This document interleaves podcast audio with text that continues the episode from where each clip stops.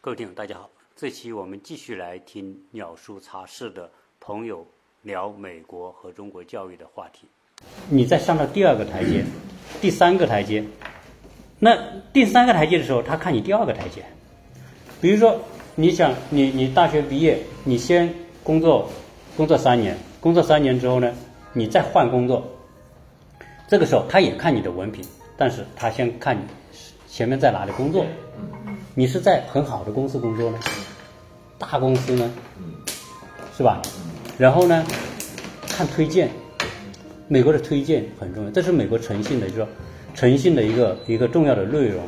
就是说，如果我写推荐信啊，我不不写真实的情况，我为了我收你的钱，然后给你写个好的，这个在美国绝对是不不可以的。因为什么？因为你是大学老教授，如果我要干件这样的事情，如果被被人家怀疑查出来，对我的个人声誉是很大的影响。你在这个行业你就很难混了，你知道吧？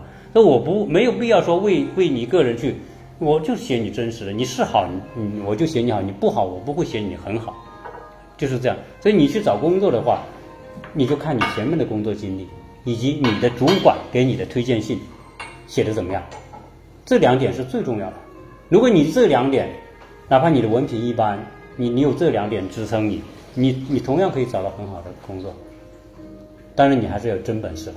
你你有真本事，大学不是特别牛没关系，但是我有真本事，然后你的工作经历告诉你你干的不错，你的主管说你干的不错，那就那就大概率你是可以进。所以敲门砖每个阶段敲门砖不同，所以你看我们花这么大的精力啊去攻一个学校。不是说不能这么做，我说有些付出的这个代价太大，精力啊花的精力太大，这里面它这条有时候走一条路啊，它它真的是有多种可能性。你看，你要是读个，你比如说你在美国，你读个排名一百的大学，可能在美国，在我们看来就是普中等的美国大学，对吧？但是假如说你学的是个计算机。你学的也不错，你毕业你可能进到，你也可能进到这微软啊，你也可能进到苹果啊，你也进到这些这些啊谷歌这些公司，你也有可能进去。如果你真的在在在在工作单位做得好一点，跟团队做得好一点，跟上司搞的关系好一点，加上你有点成绩出来，再参加某些集体项目，你是参与者是吧？你真的有这些经历，你换一个工作，可能你比那些。前二十名的大学出来的工作做的还好，这种可能性完全有啊。那我们国内也有这种情况，是吧？所以有些事不一定要去死磕那种，就是你你孩子是这块料，你就让他进这种学校；不是这块料的时候，不要硬拉，把他扭和拉拉，就是等于说过于的这种叫我们不叫揠苗助长嘛，反正也就是属于一种不够不匹配的情况下，硬硬要把他。塞到那个位置上去，实际上他也不舒服。你说你见到那，你多少从美国名校退学的那些那些学生，他就是塞进去的，塞进去之后，他适应不了那个高要求，那种那种教授的要求啊，或者是你像佐治亚理工，佐治亚理工它只有百分之六七十的毕业率，百分之三十是毕业毕业不了的。越好的学校，可能他这个毕业不，他为他一定要有个淘汰率，为什么呢？这是。为他大学择优创造条件。如果你躺着都能毕业，我怎么能够变得那么优秀？我的学校怎么有那么出那么多好的厉害的角色？我怎么能够拿到那么多的捐捐款？这一定是鲶鱼把你这些不行的，这在后面这基础不行啊，又不用功啊，或者怎么，你把你淘汰掉嘛？他保持他的这种。其实在美国读大学很苦的，比这一边很苦。对，很辛苦。他那个时候读的，有时候回来都都上火啊。那时候最开始去 Neven 的时候，早上六点钟就要起床，因为开车要开一个小时，一个小时。对，每天回到家就很晚。作业量也非常大。对，然后当时他有个老师，一个黑人老师，就是老是跟他搞，两个人就就。他就是眼看着就拿不到 C 都拿不到了，就是可能会会 four 就对会不及格。那那个时候他急的，非常着急。我这我们全家的签证都靠他这个留学签证在签的，必须要过。啊，这叫什么签？我们开始是留学签嘛，F F F one F 一。对对。他这个也不是说我考挂科就会就会拿，这个倒不是，就是说，像我们这种人嘛，不希望说什么考试通不过是吧？好丢人是吧？然后说我碰到那个老师，我碰到那个老师呢，那个课是英语课，那个我碰到是个黑人老师，一个女的，这个时候呢就就。不，我们不说用用什么眼光去看嘛，就是他那个人嘛，特别，就是脾气特别坏。有一次上课，我这个手机啊，它老有叮咚一个提示吧，他耳朵特别灵，他在写东西，嗯，随着手机响了，回头，然后就说你们随着手机响，你们你们上课态度不好，然后你们这个作业不好做，就一顿数落把。这是二十学生全部数了一遍，你知道吧？课也没讲，你这数落就大半时间就过去了。反正我说实在的，他那个课啊，他那个英语课有点难，加上他这个老师啊，这个态度不太好，我学的特别辛苦，老作业跟不上。他说这个时候交，我发现我我等我发现要交的时候，这个时间已经过去了，所以很多作业就不能交，这成绩就上不去嘛。哎呦，我那时候愁啊，我说。那那我搞个毕业，不，那我这门课不能过，意味着下学期你还得学一门这样的课。那是美国一个特点，啊，如果你他厉害了，他也不允许你。啊。我一个，我一个朋友他下子在美国，他四年课程噻，不到一年都搞完了，搞差不多。嗯。后来他他那个教授噻劝他，你等一年。嗯。等一年医生你这样不好。啊，这不这个呢是教授个人，可能多半是本来别个说四年课程一年都搞得差不多，他全部搞嘞。嗯，他约他哈尔滨大学发了个然后，他说他必须你必须要离开美国啊。哦，啊，必须离离开美国一次你回国一年之后你再再来。这种情这种情况都是特例，就是不多的，像这种情况不多的。呃，大部分情况我我我当时。我当时是这样跟那个老师呢，我知道那个人不好打交道，但是我还是要想方法去解决这个问题。我那时候说，我找那个同学说，我说我我过不了，我们明年再学这个，我不想学，啊不想学。他跟安慰我，他说那那个那个人一个一个白人小孩，他安慰我，你担你不用担心，他会过的，他说会的给你过的。我说看这种样子过不了。后来呢，我就跟他公关。这这就是说，在美国做这一这种这种公关呢，我就跟他套近乎，反正上课我早点去，下课晚点走，就跟他都聊几句天哈，聊几天我就讲讲我的情况，我说我学的有点难，对吧？我的年龄比较大，然后呢，我也想好好学，我说你你的课呢对我帮助也很大，反正说点这些他喜欢的话吧，啊，然后呢，正好有一次是圣诞节。圣诞节，我我然后我我我跟他讲，我在这里学，我学艺术的，我说我把我的画给他，在手机上给他看，画了画，他觉得这作为一种交流，他觉得哎不错，好玩，他觉得你的画不错。我说马上圣诞节了，我说我给你画一个，这个，他哎呀真的吗？是，这这个时候就表现出那种很好玩的一面。然后我就跟他画，我给他两幅画，有那个那个圣诞节我自己做个贺卡，我画了一个小画画给他。他打开一看，因为没有学生给他送这个，你知道吧？他一看很开心，我画了一个小小卡通啊，嗯，他就他也觉得很好玩，就很就心情就很好。后来后来我他给我了个 C，你知道吗？C 就是说不是你不是他给的，C 就是过了，反正呢你你只要是 C 就过了，D 就就失败了。我说我我上几年课就遇到这样一个最不好搞的老师，但是所以你看，这在美国呢都有方法。你有很多孩子，就是我我觉得去美国读书的孩子，啊如果是有些是有一点吃力的孩子，要教他一些方法，怎么去跟老师建立关系。老师是老师给不给你过，他有权利，他可以给你过，也可以不给你过。他要给你过，有很多方法。比如他他看你顺眼，哎，但是呢，你成绩又不好，他想帮你。他他因为有些作业啊是有弹性的，实在没弹性的。我我多给你几个那个叫叫额额外的作业，额外作业是也给分的。你可能你做多两个额外作业，你的成绩就就够了。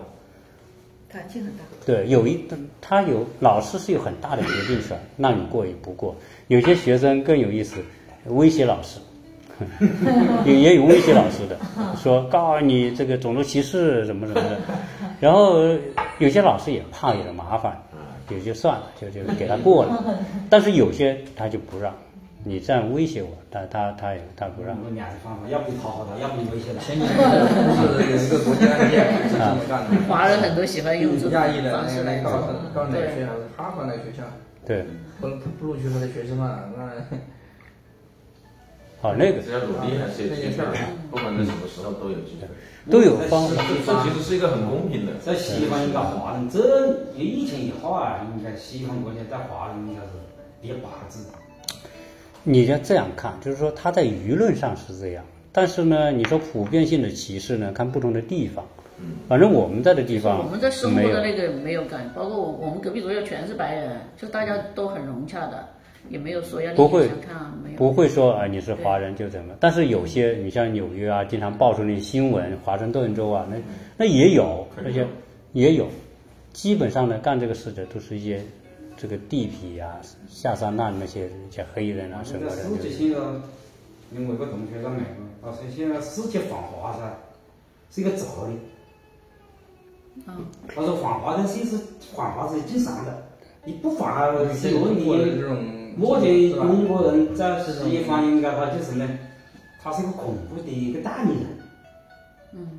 你你中国呢，跟塔利班关系好。这这这个话题呢，说实在的，应该这样看：中国的崛起对西方人来说是动了他们的奶酪啊，因为他们所建立的规则啊、秩序啊，三百多年、四百年，他已经享受红利惯了，知道吧？你突然冒出一个黄种人的国家，比他们还强，然后舆论集体就是污名化。所以很多时候叫污名化中国是真实存在的，但是很多人就是很多人不了解，因为他为什么要污名化？就是说你做了什么事情，他都能找个理由说你做的不对，你以不正当的手段获得，这是他最正常的一个通常的一个做法。然后呢，国际舆论百分之八十是掌握在西方这些媒体财媒体的集团的手里，你知道吧？他说你黑，大家都说你黑。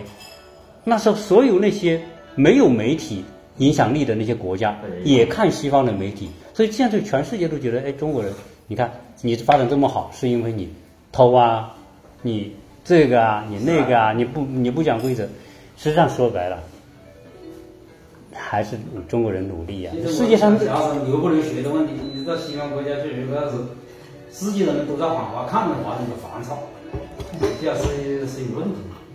这种这种东西呢，我觉得也不用那么恐惧。教育本身来说，也不用存在这种问题。不用那么包容的美国的大学应该。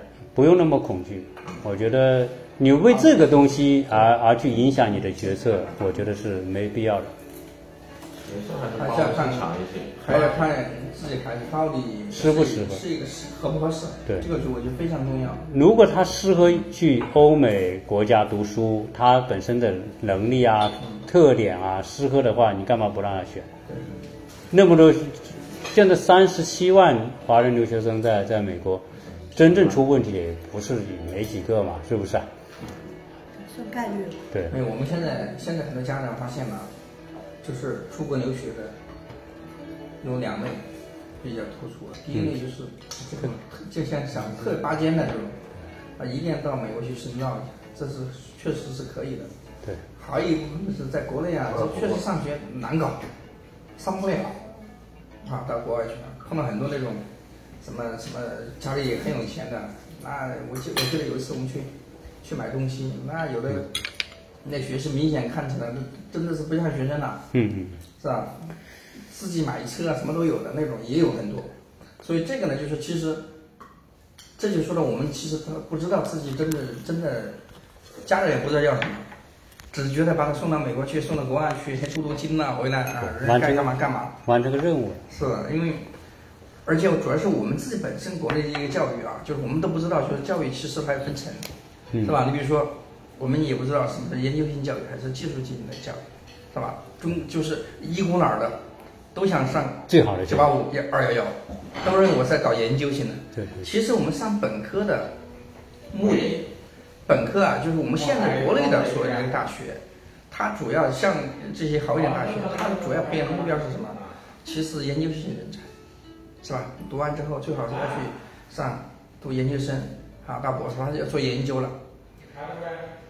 更多的人要干嘛呢？其实要上职业学校才合理，国际通用都是这样的，是吧？所以我们国你看国内现在这几年这个呃职业学校现在非常受重视，也是这样来的，就是我们一个我们你说我们一个装修工人，那你要学个大学文凭，那有什么用呢？干不了。这里面说到的，对对，这里说到的就是说一个生态社会生态多样化的问题。对多样化的问题，确实这样。正常的社会是多元化的社会，你没有说都是超研究型人才，都是拔尖的人才，那怎么可能呢？人总是分能力有高低嘛，对吧？你你不同能力的人，你能够着不同，比如说我跳高似的，我能跳跳十公分的和跳一米的，对吧？这中间还有跳二十公分、三十公分、四十五公分、四十公分，你不是都跳一米的，不可能嘛。然后你你只能跳三十公分，你逼着他要跳一米，那你只能作假嘛，然后跳了一米嘛，对不对？所以这个当然这个你，所以这你你你刚才讲的，你和你老婆所研究的那个东西，我觉得是有价值的。但是只如何让他用一种比较直接，可以通过评估让孩子选择一个，就是说不要超过他完全超过他能力之外的那种目标，那个就是不合理了。对对吧？你你就是要知道他的能力去到哪，然后给他设定一个比能力高一点点的目标，让他要努力一下，这个才是比较合乎人性的。不可能每个人都是天才，哈佛不是为每个人准备的。这我觉得这这就很明这就，但是现在很多人也意识到这个问题，就是说要承认我的孩子可能不是天才，我的孩子可能就是个普通的人，就跟我是一个普通的人，他可能也是一个普通的人一样。百分之九十几的人就是普通人，思想各方面都是差不多的，还存在区别。我们在国内就是这个这两年呢，不是做这个教育改革嘛？对新高考，是吧？对，那可能我们很多很多家长可能孩子没到我们那儿，可能不太关注。嗯，新高考原本的初衷呢，就是就让孩子他适合做什么，他找一个非常合适的一个学校，就去上的去去去进行上这个上升，是吧？那么实际上最后发现，这个新高考改了这么几年，从上从浙江上海四点，到现在变成什么呢？变成最后发现还是回到这个这个要按分数来，是吧？不然的话，你说中国突然发现中国最公平的一种方式就是分数，其他的真是无法评价。你说我们像国外这种评价体系，那我们每个人都去都做了一个内分都是假的，没办法做啊！现在主要是这环境，讲个老师，老师写的都是真的。中国如国果中国的话，如果你要老师能有这么大的力量，那老师都怕他打仗点个了。你给我十万，我就给你个学好，所以百万更好。所以这不是说一个一个也本身不是教育本身的问题，对，它是社会的一个整个我们一个社会体制观念和一个文化背景环境的文化背景的问题。对是吧？所以这个改呢，就是那国家你看花多大力度去做新高考改革，改了这么多年，是吧？慢慢慢很多省还不愿改，是吧？本来是一件好事情啊，反倒是什么？现在改改改改的是高中开始，是吧？进行这个这个选课，这个力量慢慢又传到初中去了。那初中又向又在往前，你说现在这本来就是本来是一件好事情，搞得大家负担越来越重了。对现在变成一种，就是这种改啊，很多时候呢，把这个焦虑有时候是加大了。传导传到了下去了，所以你你现在这种简单的筛选，说白了啊，就是我我觉得我们比较喜欢用偷懒的方式，简单的考一次，一个学期考一次，对吧？然后高高考考一次，这个是比较简单的。这种简单呢、是对我们现有的人才，他的人尽其用，他没有起到最好的分流的作用。他这个评价，你看，就我们刚才讲的，就是它是一个，就是一个什么呃结果性评价，就是说，那就是我刚才举一个这个我们在这个高速上开车啊，嗯，这种违章的这个例子是一样的。那你今天超速了，那我一个摄像头拍下来，就是说你超速了，嗯对吧？嗯但现在高速慢慢改改什么？改成区间测速，嗯嗯就说那么你一个过程性的，嗯我这个过程是一个什么样？就是美国他们的教育是过程性的一个评价。嗯嗯那么这个过程都很重要，才才去合理，是吧？对。那我们现在高考就是啊，就是我那，就你违章了，我马上拍个摄像头我就去，就已经判定了你所有的事情。我们现在是结果导向太厉害，就是这个社会结果导向的，呃，决定了我们很多的观念和思维方式，这个是我们焦虑的很重要的原因。实际上，最公平的不是高考，但是我们认为最公平的是高考，原因是什么呢？因为它简单化，一目了然。嗯，这就，但真正来说呢，这里面涵盖着很多的呃误判，对吧？你比如说成人什么叫人才？分数高叫人才吗？你不敢这么讲，因为中国的教育证明，那些啊、呃状元、学霸，当初成绩都是特别好的，有相当高比例的是没有真正成为大人才的，特别有用的人才。就是你的分和你未来出的成果是不匹配的，这个是个这个是一个不可否认的事实，对吧？今天社会的很多的人才哈、很多重要的在各个岗位里面做得很好的，有很多都不是当初的学霸，甚至不是前十名，可能是前前十名到前二十名的，甚至还有些是调皮调皮捣蛋的，被老师不看好的。那那为什么？因为这个社会衡量一个人，不是当初你成绩那么简单一个东西，但是我们把那个东西放大，把成绩放大来涵盖，来来来来来评作为评估你这个人的百分之九十，这个就是就是错误错误的一种评判方式。真正最公平的是你大学毕业之后十年，你从大学毕业到工作十年，这是最真实的。你是人才还是是是不是人才？这十年绝对是利可以大浪淘沙就淘出来了，对吧？对不对我？们我们现在找不到一个更加科学的办法，只能这样子再换。国情目前这是一种方法，国情多要治一下这个东西，要但是呢，这是一种途径，但不是唯一的途径。我觉得这是一种有效的途径。他也想改，为什么呢？因为这个美国的教育，我们不说它全好，但是它有可取之处。对，原因是什么呢？美国呢，它会让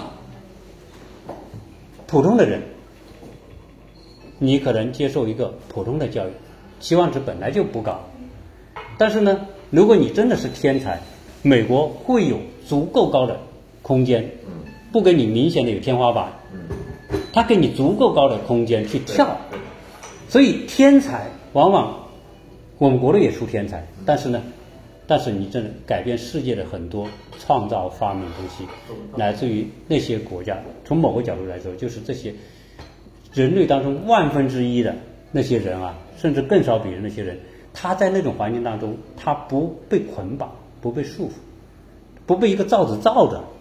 他给你天空，你有本事吧，你跳吧，你跳到火星上去，马斯克对吧？你你你可以啊，你跳火星上去也可以，对吧？但是一个社会往往改变社会的是那千万分之一的人在改变世界，其他的大部分的人都是适应这个，就是随随波逐流的，你只能这样，都是马斯克，那这个地球不可翻翻个了嘛，对不对？所以你也得了解这种，所以去美国的是天才，那是天才加有很好的情商的人，有适应能力的人去。如果没有很好的情商，也不能去，因为美国这个社会啊，有时候如果你情商不够啊，你往往很容易被挫折打败。所以美国有很多的在那些世界大公司工作的那些人跳楼了，啊，这是明显的是他情商不够。他遇到挫折啊，他拐不过弯的。实际上美国这个西方国家，那那个时间太长了。有可能是从初中还是从高中到美国读书，待的时间太长。如果再回国，是一个最大的问题是什么？就是思维方式的问题。有这个问题，思维方式问题的话，等于什么？用西方的思维方式，中国的思维方式不同。所以说，如果在美国读书多的是到西方读书多的多的，会有。再回国的，嗯，那很难，跟那些同事啊，跟跟社会上就有一个偏差。有有观念的冲突，做事行为观念，对价值价值观，观方面，他们因为这应该是人事。的，价值观还是不一样。那东西都不是这么玩的。对，它的环境、土壤，所有东西都是不一样。会有差所以我当时觉得啊，你看送孩子去国外读书，在什么时候去是最好？我也是有时候也想这个问题。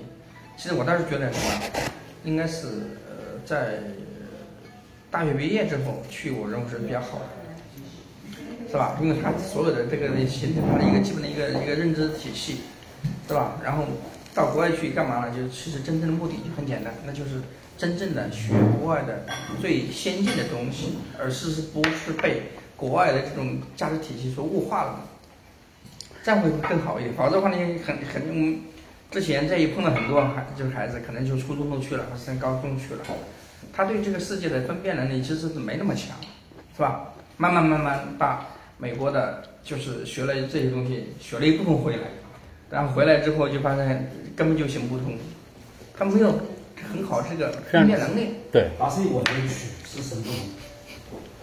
知识结构是哪问题？是啊，你说我们去学习上，你说刚才我们谈了一个话题，就是说，一个是什么研究型的，一个是技术型的。你说技术型的，一般的人在国内足够了，什么都学不到啊，是吧？那么就是说，真正去的目的，你肯定是真正物价，就是学知识这个板块哈。那我觉得更更多的应该是去做一些很深高层次的研究。你说，呃，到到了就是硕士或者博士啊，这样子去。当然，如果本科的，就是以就是有很好的人也行，是吧？就是目的非常明确的，就是我去干嘛。对对，刚才就是想讲的问题，是吧？你镀个金没也没必要，现在都归去归于理性。对对。你你要是去国外读书啊，确实你自己的喜好、专业方向是。是你要知道，有些要支撑你，比如你是做研究型的，美国的研究型大学是呃头重脚轻的，就是它比如说哥伦比亚大学或者是啊、麻省理工啊，或者是这些私立的研究型的大学，它本科生可能就几千人。对，可能是三千人、四千人、两千人，很少啊。然后他的硕士可能是八九千人或者一万多人，就是他的硕士到博士的人数远远多过本科啊。这种是典型的研究型的大学。但是呢，真正在美国，你是说是不是一定要读博士呢？我觉得真不一定。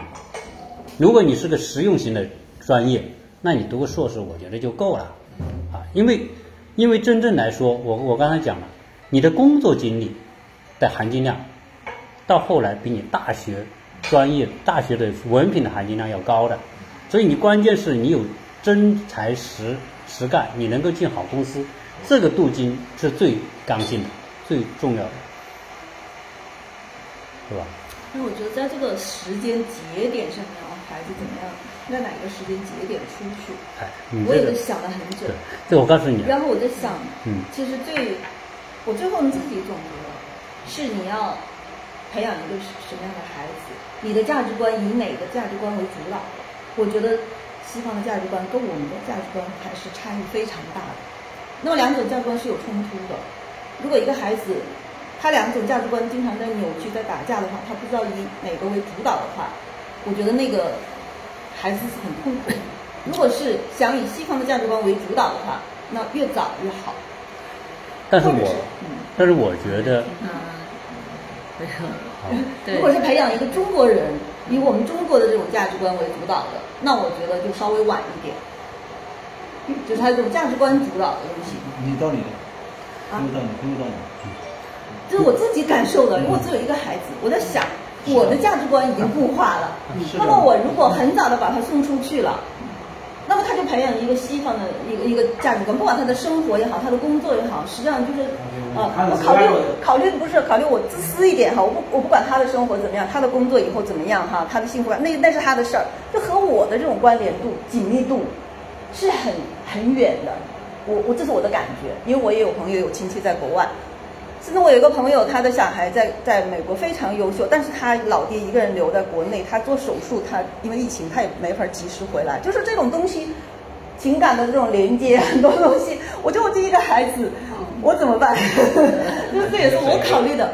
啊，我我考虑就是哪个价值啊？就抛开我跟他这种关系不说是因为解决了。好，那么他是一个独立的个体，他的未来，他他是，因为现在孩子如果孩子还太小，你们都是十岁九岁的孩子，其实现在我们引导他一个什么样的环，给他待在一个什么样的环境，实际上就是把他塑造成什么样的人了，因为他没有选择，都是我们在帮他选择。比如说你们很早带他出去了，那么。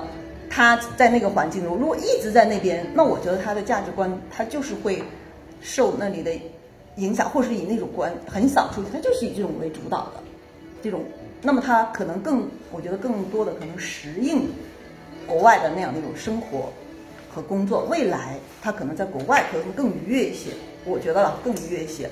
那么回国可能只有一线城市相对还会人文环境或这些东西相对合适一点点。那么，因为我觉得这个还是有很大很大的一个不同的。我们不讲差距哈，是讲不同。这个不同还是很大。在美国长大你，长长到几万个啊？我在美国长大，嗯，几万个，几万个乡下人，乡下人啊，对，他们他的还是他的还是华人，但是他的整个我觉得有关系，非常有关系。没有，其实在国内发现都属于孩子的，就是还是圈层。你看。是黑人跟黑人基本上还是个圈层，白人白人一个圈层。咱们黄种人基本上你发现你想跟白人呐或这样子做一个做一个深度融入进去非常难，很难，嗯，就是可能需要两代三代人的融合很难。他也是在国外也是在华人社区，就是啊，所以你看他们经常不是国外学的这些都经常白人注意多，黑人注意注意区，是吧？分得很清楚啊，这个区是白人，这这是没办法的。对，这这个种族没办法，种族是美国最大的一个一个问题。小孩子反映你，你就父母，像你们的父母就是从小，你大的一起长大的，长着长着就像那个。他的行为观念，对对思维，我我觉得国外他的文明程度已经达到那个程度了。那么他表面上的文明和素养这些东西 OK 的，我我我在我在美国游学过，在那个那个伊利州立州立大学，啊，我在英国剑桥也游学过，就游学的体验。那我觉得文明程度都 OK 的表面，但你深度的融合是挺难的，啊，挺难的。就对于万瑞刚才提到的前面谈到的这个问题，就是孩子到底怎么样去，然后他的这个感受，啊，你怎么看这个问题？啊。这个是很多家长我觉得需要需要需要去面临的一个问题。呃，我觉得留学呢，我也不是特别认同太早送过去。你真正来说哈，呃，最好的结果是他能够两边都能够游刃有余，这是最佳的结果。对，我觉得也是。那那怎么做到这两边呢？实际上呢？不要去要求绝对去达到这种说啊，我能融入西方社会，融入白人圈，融入什么，这个都不重要。为什么？因为你在工作当中交流的方式啊，不需要你说跟他，你就是个白人，好像他接纳你，不是这样。你的价值在哪里？你的价值是在你对他们有益，他才认为你有价值。美国人哪个国家人都是很现实的，很利益的。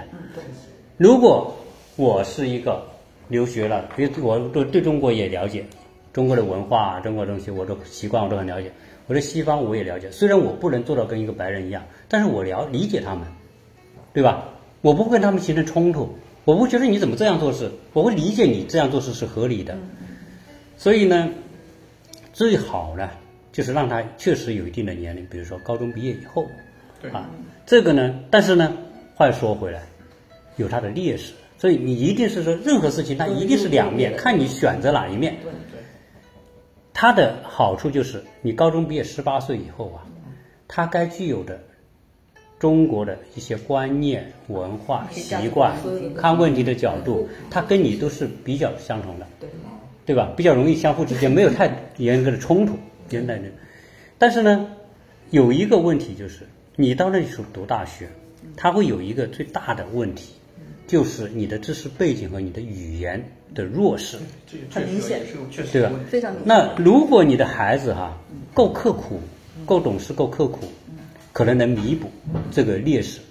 如果你不是够刻苦、够努力，够够会去努力让自己去适应那边的那个环境的话，有可能你学的效果你就不如，因为你没有语言优势啊，你很多东西的讨论的深度啊，你就达不到那种应有的那种深度，所以这个是你的，所以我讲的这个话的问题，如何将这两个问题尽可能的拉缩小这个这个这个这个不利的情况。这个没有对错啊，这个就是只有意义啊，就是就是完但是全被但是我们很，但是我们很多家长还是希望他既留有中国的文化，又希望他到国外去留学能学的特别棒，对对不对？对，我觉得这是这这是两个人都想做到的，怎么做呢？我觉得只有一点，你有个长期规划。长期规划，你在高中之前，你就应该要规划好他的核心的能力在哪里，你要有意的去培养他。这个核心能力包括第一，你的社会社交能力，因为在美国是需要你通过社交解决很多问题，你没有社交能力，你会吃很大的亏。表达和沟通对很重要。那其次呢，你读书的方式，你要培养他广泛阅读，累积一个很好的知识背景，因为你这个知识背景会帮助你在那边读书的时候啊，是让你融会贯通会很快，因为你有知识背背景的知识在那里，你对一个事情的理解不会那么难，对吧？所以你在国内的时候，你在高中之前就要有意识的让他读书，又让他够搭建一个相对合理的背景的知识或者知识的背景。那另外一个最重要的就是如何把他的语言的能力在出国之前就打造好。这个语言的能力，听说读写最好是这样，就是你没有任何的障碍。如果你是这种情况去，那是我觉得最完美的结合，因为你到那里读书你也跟得上，对吧？现在基本上都前置化很多了，语言。很多 就平常人平常没有机会去，这机会不多。平常我们也是多多